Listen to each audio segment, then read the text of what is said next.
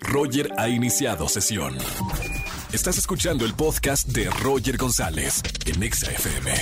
Seguimos en XFM 104.9 celebrando en grande boletos para Ricky Martin, boletos para Mark Anthony, boletos para Moderato. Tenemos boletos celebrando cinco años contigo en la radio y es momento de escuchar las notas de espectáculos con Erika González o mejor conocida como Lin May.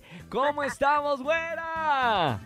Ya sabía que para allá ibas, para allá ibas. Oye, Pero triunfamos. Ya, ya me salí de personaje. Nos divertimos mucho, que es lo importante, yo creo, ¿no? Es muy divertido, Reyes del Playback, en Venga la Alegría. Gracias a toda la gente que nos ve en las mañanas. Pero vámonos, espectáculos. Hay muchas noticias que, se- que han sucedido, sobre todo el fin de semana, güera.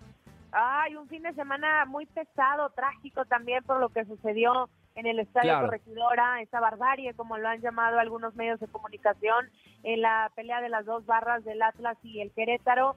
Y bueno, ya todos vimos lo que sucedió, pero trasladándolo al mundo del espectáculo, pues no se quedó fuera, porque obviamente en cuanto se conoce la noticia, empiezan los videos, empieza la información y demás, este, pues los famosos se, se hicieron presentes principalmente en redes sociales, pues externando su tristeza, dolor, ganas de llorar, el enojo. Uno de ellos era Arturo Carmona, que bien conoce el tema porque tú sabes que fue futbolista.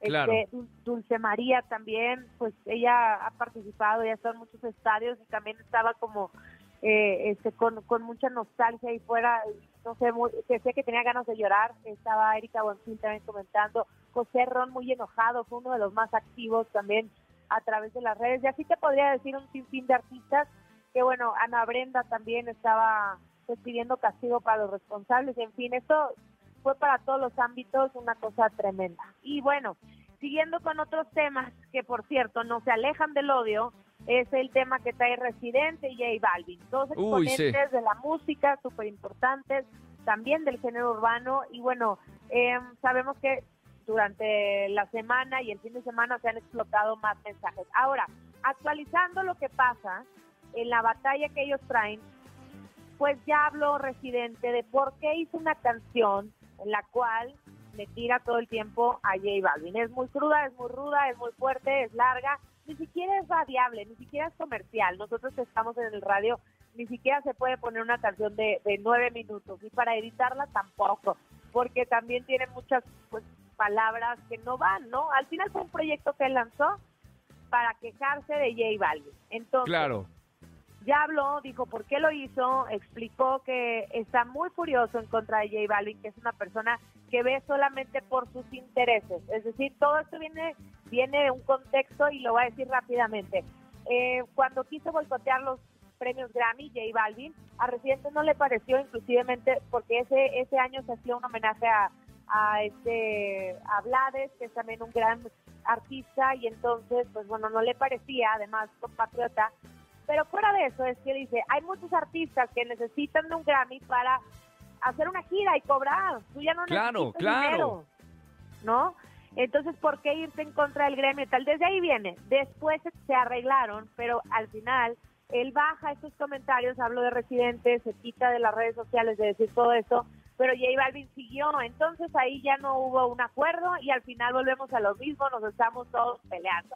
Claro, y aparte la, la- el- la gente no ayuda porque él, él lanza la canción y se hace un escándalo y tendencia en redes sociales donde hay más eh, polaridad. Eh, Y bueno, eh, es justo lo que está pasando y, y- y bien lo dijiste.